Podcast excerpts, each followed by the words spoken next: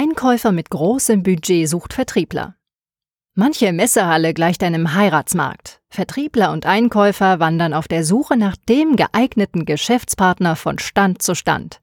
Matchmaking-Apps sollen helfen, aus der Menge an abschlussbereiten Besuchern die passenden herauszufiltern.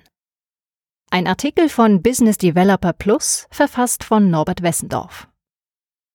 Es war ein goldenes Jahr für das Messewesen in Deutschland. Mehr als 10 Millionen Besucher fanden 2016 den Weg auf die Messegelände der Bundesrepublik. 3,8 Milliarden Euro brachten die Fachbesucher aus der ganzen Welt den Veranstaltern ein. Laut Messeverband AUMA sind das Rekordzahlen. Geld, das die Betreiber benötigen, denn bis 2021 stehen Investitionen von insgesamt 1,2 Milliarden Euro an. Die Betreiber müssen ihre riesigen Messeareale sanieren und modernisieren. Letzteres soll den Messegeländen auch eine zeitgemäße digitale Infrastruktur verschaffen. Schon jetzt bieten immer mehr Dienstleister digitale Hilfsmittel an. Der neueste Schrei ist dabei das sogenannte Matchmaking, eine Funktion von Smartphone- und Tablet-Apps. Ähnlich einer Dating-App gibt ein Besucher vor der Anreise seine Interessen und freien Zeiträume an. Die App schlägt ihm dann die passenden Aussteller vor. So bleibt allen Beteiligten mehr Zeit für den Zweck ihrer Anreise, die Information über Interessantes und den persönlichen Austausch mit Interessenten.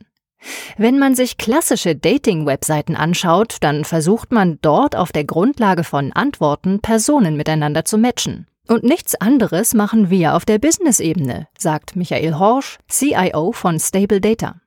Das Unternehmen aus dem Rheinland programmiert Messebetreibern Apps, in denen sich Besucher und Aussteller unter anderem ein Profil erstellen können. Dazu beantworten sie Fragen aus mehreren Kategorien wie der Branche, Position innerhalb der Firma oder Ländern, in denen produziert und in die geliefert wird. Bei einer Messe mit zum Beispiel 3000 Besuchern führen wir etwa 78.000 Vergleichsoperationen durch, erklärt Horsch. Im Ergebnis zeigt die App dem Nutzer dann an, welcher Besucher oder Aussteller wie relevant für ihn ist. Die eigentliche Terminvereinbarung ist dann den Nutzern überlassen. Entscheidend ist, dass diejenigen, die kommen, möglichst hochwertige Kontakte sind, sagt Horsch. Das Besucherverhalten nutzen. In Zukunft werden die Messen weniger Besucher verzeichnen, denn das Internet hat der Messe einen Zweck abgenommen. Die reine Information, sagt Erik Berger, CEO der Deutschen Messe Interactive, einem Tochterunternehmen der Deutschen Messe. Diesem Trend begegnet das Unternehmen schon seit 2009 mit einer anderen Art des Matchmakings.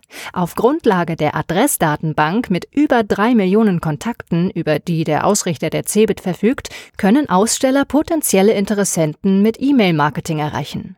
Statt plumper Werbung bieten die Mails dann hochwertigen Fachinhalt, wie Berger sagt. Dazu gehört etwa ein White Paper, das über die Mail abrufbar ist. Will der Zielkunde das White Paper herunterladen, muss er zuvor sein Einverständnis erteilen, dass ihn das werbende Unternehmen kontaktieren darf.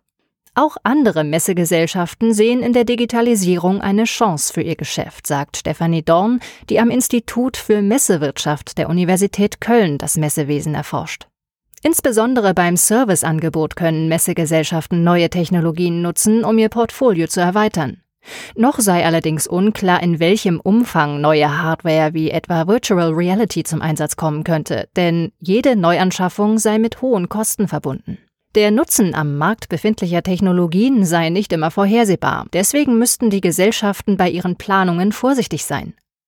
Auch wenn das abgelaufene Jahr voller Rekorde war, eine Garantie auf eine Wiederholung gibt es nicht. Zum einen verursachten die turnusmäßig wiedergekehrten großen Messen den Geldregen und zum anderen beobachten die Messebetreiber mit Sorge den Aufschwung, den das Konzept des Protektionismus derzeit erfährt.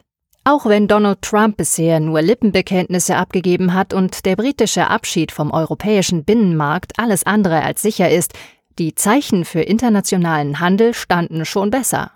Gerade jetzt stehe die Zufriedenheit der Messebesucher im Mittelpunkt, sagt Harald Kötter, der die Öffentlichkeitsarbeit der AUMA leitet. Denn sie wollen einen Besuch, der unterhält und möglichst reibungslos abläuft.